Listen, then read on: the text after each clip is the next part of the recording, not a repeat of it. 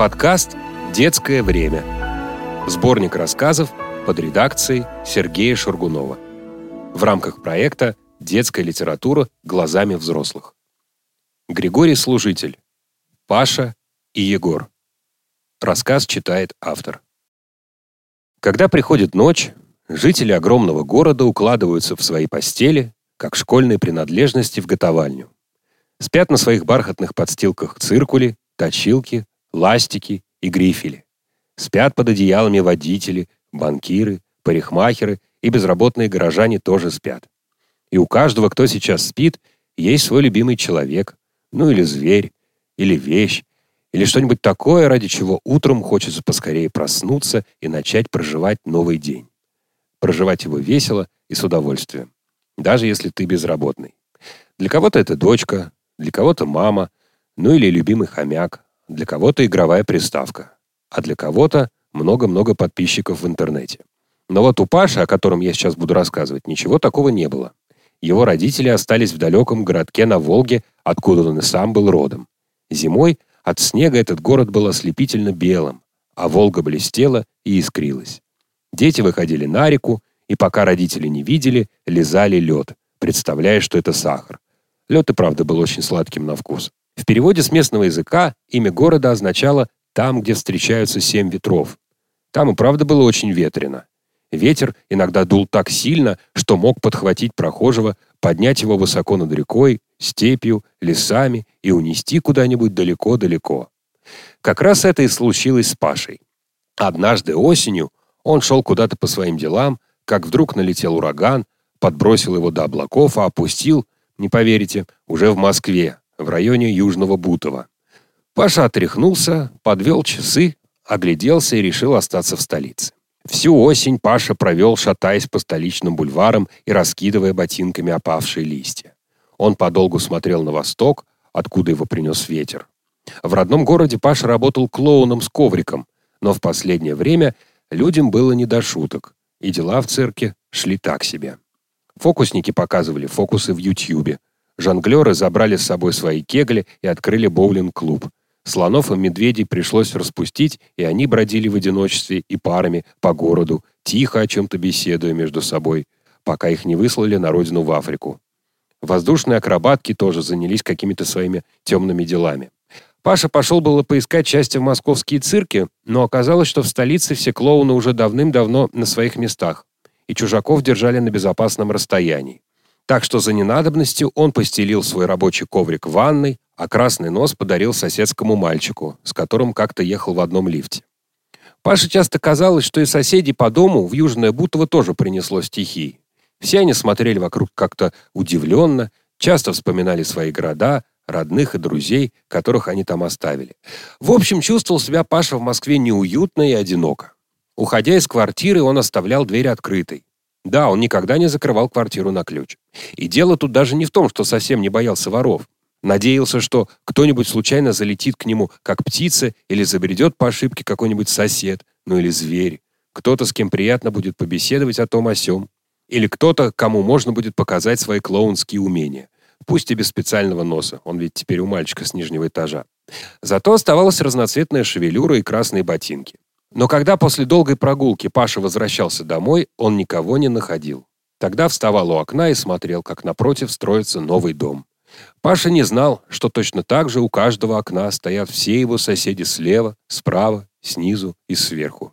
И точно так же, сжимая в ладонях кружку с чаем, они смотрят, как напротив возводится новое здание, в которое со временем войдут новые жильцы, которых тоже занесло в Южное Бутово из разных уголков страны силой ветра. Нью-Йорк, Барселона, Париж, Вена. Паша читал названия городов с магнитиков на холодильнике, оставшихся от предыдущего жильца. В каждом таком городе был свой знаменитый цирк, выступать в котором почел бы за честь любой клоун мира. Наверняка там устраиваются время от времени какие-нибудь прослушивания, и, если удача улыбнется, можно было бы принять в них участие. И кто знает, вдруг и Пашу взяли бы в какой-нибудь цирк работать. Но чтобы туда добраться, нужно было накопить много денег на авиабилет, которых у него не было. А, да, надо сказать, что ветер тут, к сожалению, ничем помочь не мог. Даже ему необходимо получать визу, чтобы пересечь границу. А с этим связаны определенные хлопоты, с которыми мало кому под силу справиться. Но с чего-то надо было начинать.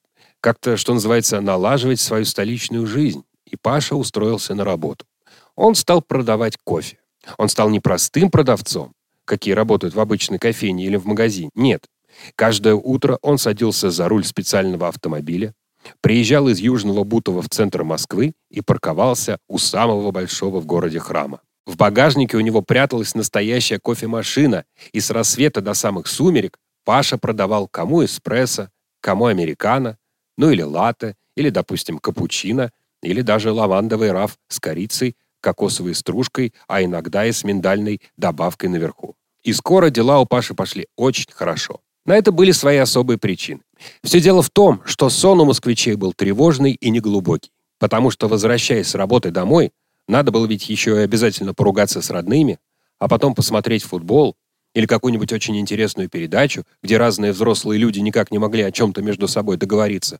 Ну а кто ложится спать, не включив увлекательный сериал? Так что на сон у москвичей времени почти не хватало. Но Паше только это и было нужно.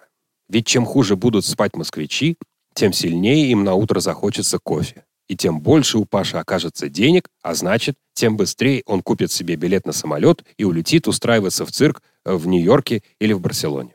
И вот Паша стоит на мосту рядом со своим кофемобилем. Несколько дней держалась очень теплая для января погода, Москва-река оттаяла, и по ней, как будто обманутые ранним пробуждением, засуетились одинокие, исхудавшие за зиму катера – и водные трамвайчики. Но потом снова вернулся мороз и ударил по Москве с трехкратной силой. Вода снова покрылась белыми заплатками, и кораблики, скованные льдом, замерли до самой весны. Снег падал огромными тяжелыми снежинками, такими огромными, что казалось, если поймать одну из них, то ее можно будет развернуть как записку и прочитать что-то очень таинственное и крайне важное. Так Паша и делал. И он действительно ловил снежинки и правда читал что-то особенное.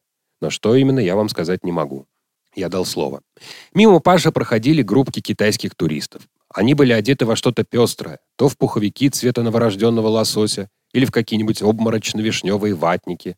Паше нравилось их разглядывать. Несмотря на то, что китайцев было очень много, кофе они никогда не покупали. Пили свои собственные напитки из термосов, которые привозили с собой из Китая. Зато они часто фотографировались с Пашей. Он был не против этого.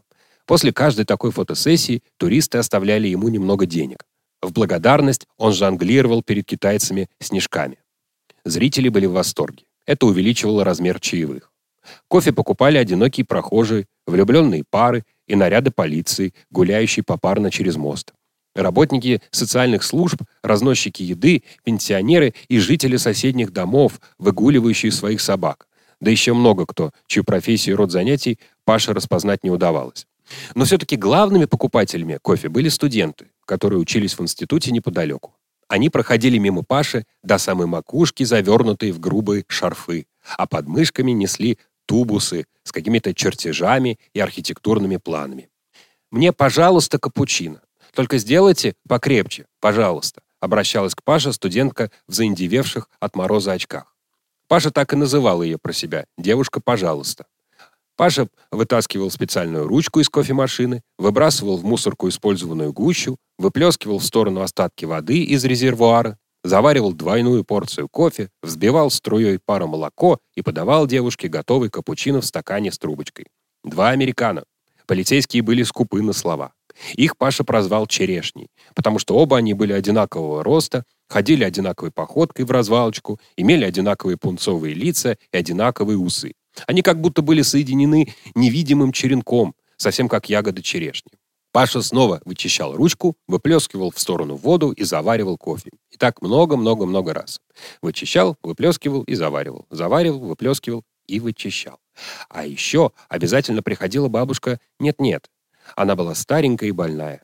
Так Паша прозвал ее, потому что у нее тряслась голова из стороны в сторону, словно она все время с чем-то не соглашалась. Бабуля никогда ничего не просила. Просто постоит перед Пашей, посмотрит на его кофемашину, помолчит, потрясет головой и уйдет. Но однажды бабушка нарушила молчание и вдруг сказала. «Совсем взрослый стал». Паша подумал, что должно быть, они с бабушкой были когда-то знакомы в том городе, откуда он приехал. Но совсем не мог вспомнить, где они виделись. Простите, а мы, наверное, с вами знакомы? поинтересовался Паша. Нет-нет, ответила бабушка. Нет-нет, и закачала головой еще сильнее. Это я не про тебя. А про кого? Да про нее, сказала она и указала варежкой куда-то за спину Паши. Он обернулся и только сейчас заметил здоровую сосульку, свисающую с чугунной ограды над рекой. Это вы про сосульку? Про нее? Надо же, сказал Паша. А я ее раньше не замечал. Сосулька переливалась всей своей слюдяной статью на солнце, весело блестела и бросала вокруг на снег радужные блики. И тут только Паша понял, что сосулька наверняка должна питать к нему что-то вроде родственных чувств. Если сосульки вообще способны на какие-то э, чувства. Ведь это Паша ее создал. Она образовалась от остатков воды, которую он выплескивал из резервуара своей кофемашины. Такое открытие поразило его. Паша мало чего знал об условиях жизни и привычках сосулек в городе и на природе, но первым наперво решил как-то назвать своего нового друга. «Ты Егор», — такое имя Паша дал сосульке. В этом имени Паша видел что-то холодное, острое и упрямое, как нельзя лучше подходящее предмету изо льда. И теперь каждый раз, готовя кофе, Паша думал не о том, что он все ближе к покупке авиабилета, а о том, что его новый друг Егор растет, становится все больше и больше. Прохожие стали даже замечать, что Паша часто стоит у моста спиной к ним, что он чем-то занят, и теперь его надо было окликнуть, прежде чем он обратит на них внимание. Проходили дни и недели, но, к счастью, погода не менялась. В городе все так же было морозно, а значит, Егор до поры до времени мог не бояться, что растает. Паша все так же готовил кофе для сонных москвичей, приезжих и туристов, но каждое утро, припарковав машину у моста, он первым делом проверял, как там Егор. На месте ли он? Не отколол ли ему хвост какой-нибудь дворник или нищий? Не сбила ли его случайно снегоуборочная машина и не клюнула ли его ворона? Паше и самому было странно думать, что в таком большом городе для него не нашлось лучшего друга, чем какая-то сосулька. Но друзей не выбирают. И Паша заботился о Егоре как мог. Теперь он выплескивал воду особенно бережно, примерялся, прежде чем опорожнить резервуар, да и саму воду набирал в специальный бачок не из-под крана, а покупал в магазине. Наверное, со стороны забота Паши о какой-то льдышке выглядела странно. Кто-то мог подумать, что бывший клоун тронулся умом, но по-настоящему, заботясь о ком-то, мы меньше всего думаем о том, как выглядим со стороны. Те, кто постоянно брали кофе у Паши, конечно, не могли не заметить, что или вернее, кто именно отвлекает Пашу от исполнения своих профессиональных обязанностей. Но надо сказать, чудачество Паши им даже нравилось. И скоро Егор стал настоящей знаменитостью. От китайцев, желающих сфотографироваться с Егором, не было отбоя. Однажды приехала бригада с телевидения, и у Паши с Егором взяли интервью. И хотя сам Егор был не слишком многословен, тем не менее популярность его только росла вместе с его размером. Одна девочка завела сосульки аккаунт в ТикТоке, или, например, известная вам студентка, пожалуйста, нарисовала Егора на бумаге и, говорят, сделала план дома, полностью выстроенного изо льда. Со временем строить такие дома стало очень модно. И бабушка нет-нет все так же подходила к Паше, молчала, трясла головой, как будто с чем-то не соглашаясь. Чем больше покупали кофе, тем больше становился Егор. Но время шло, и вот уже начали с треском лопаться льдины на реке, катера и трамвайчики снова оживились, небо расчистилось, а полицейские черешни сменили меховые шапки на легкие фуражки.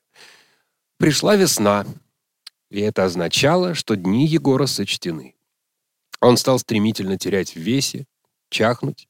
Он начал стекать по чугунным завитушкам ограды на мост и дальше падал по капле в реку, которая равнодушно уносила его вниз по течению. Времени для раздумий не оставалось. И Паша принял единственное возможное решение — забрать Егора домой купил специальный морозильный контейнер. Он попросил прощения у друга, резким движением отломил его от ограды и уложил в контейнер. Дома он бережно перенес Егора в морозильник, пожелал другу спокойной ночи, понаблюдал и пошел спать. Так прошло несколько дней. Прохожие, конечно, спрашивали, куда подевался Егор. Паша отвечал как есть. Прохожие с пониманием кивали и желали Егору оставаться таким же холодным, чтобы ничто не могло его растопить. Но все-таки каждый раз, когда Паша выплескивал воду, он чувствовал, что теперь ему чего-то ужасно не хватает. Егора не было, а вместо него теперь висел здоровый замок, на котором было написано «Катя плюс Женя. равно вечная любовь. Но вот однажды ночью Пашу разбудил жуткий грохот. Он подумал, что это ему приснился сон, и снова уснул. А когда опять проснулся утром и посмотрел в окно, оказалось, что ночью упал строительный кран. Да так неудачно, что повредил линию электропередач, и теперь во всем доме Паши не работало электричество. Солнце светило уже совсем по-весеннему, как будто после зимы его умыли, тщательно вытерли и снова повесили на небо. Паша смотрел, как одни рабочие поднимают упавший кран, и другие восстанавливают порванные провода. И кипятя на плите чайник, он думал, в какой именно цирк ему лететь на прослушивание. Потому что это было то утро, когда Паша понял, наконец он заработал достаточно денег на билет. Он уставился на магнитики с именами городов. Нью-Йорк, Рим, Берлин и Вена. Переводил взгляд с одного магнитика на другой, представлял себе города, соборы, театры, дома, их жители, как вдруг заметил струйку воды, стекающей по стенке холодильника. Паша застыл в оцепенении. Потом сжал голову ладонями и произнес в бессилии. Егор. Да. Его друг пролился из дверцы обесточенного морозильника на пол и растекся лужицей прямо у ног Паши. Какую жестокую плату я должен был заплатить за то, чтобы моя мечта сбылась, подумал Паша. В этот день он решил остаться дома. Электричество скоро восстановили. Город окончательно очнулся от зимней спячки. Горожане ходили по улицам уже не такие сонные и квелые, как обычно, и Паше было приятно чувствовать, что он и Егор имеют к этому самое прямое отношение. Ведь это они поили прохожих самым вкусным, самым терпким кофе с тенистых склонов далекой Эфиопии. Теперь Паша остался один. Еще несколько дней он проработал на мосту, и никто не спрашивал, куда делся его напарник, как будто все и китайцы, и студентка, пожалуйста, и полицейские черешни, и даже бабушка нет-нет догадывались об участи бедной сосульки. А потом начались весенние дожди. Они быстро расправлялись с остатками зимы, вымывали островки черного снега, топили редкие льдины на Москва-реке. Паша сидел в своем кофемобиле, положив подбородок на руль и грустил. Он улетал через неделю, а накануне вынес коврик из ванной, хорошенько его расчесал, и ворс на нем выглядел как новый. Он взбил шевелюру на своем парике и, оказавшись снова в лифте, соседским мальчиком забрал назад свой красный нос, а клоунские ботинки и так терпеливо дожидались своего часа в прихожей. В общем, Паша был готов стать клоуном с ковриком. Но судьба Егора его печалила. И вот, вглядываясь в потоки дождя за стеклом машины, Паше вдруг пришла в голову очень простая и важная мысль. Он подумал, что ведь получается Егор везде. Он и в ливне, который заливает сейчас Москву, и в реке из его родного города, и в ледяных шапках Южного и Северного полюса. Тогда что может ему помешать оживить своего друга там, в далеком городе, куда ему предстоит отправиться через неделю? Так все и произошло. Паша успешно прошел прослушивание и был принят в самый известный цирк города Нью-Йорк. Он собирал настоящие аншлаги. Это когда на представление приходит очень много людей.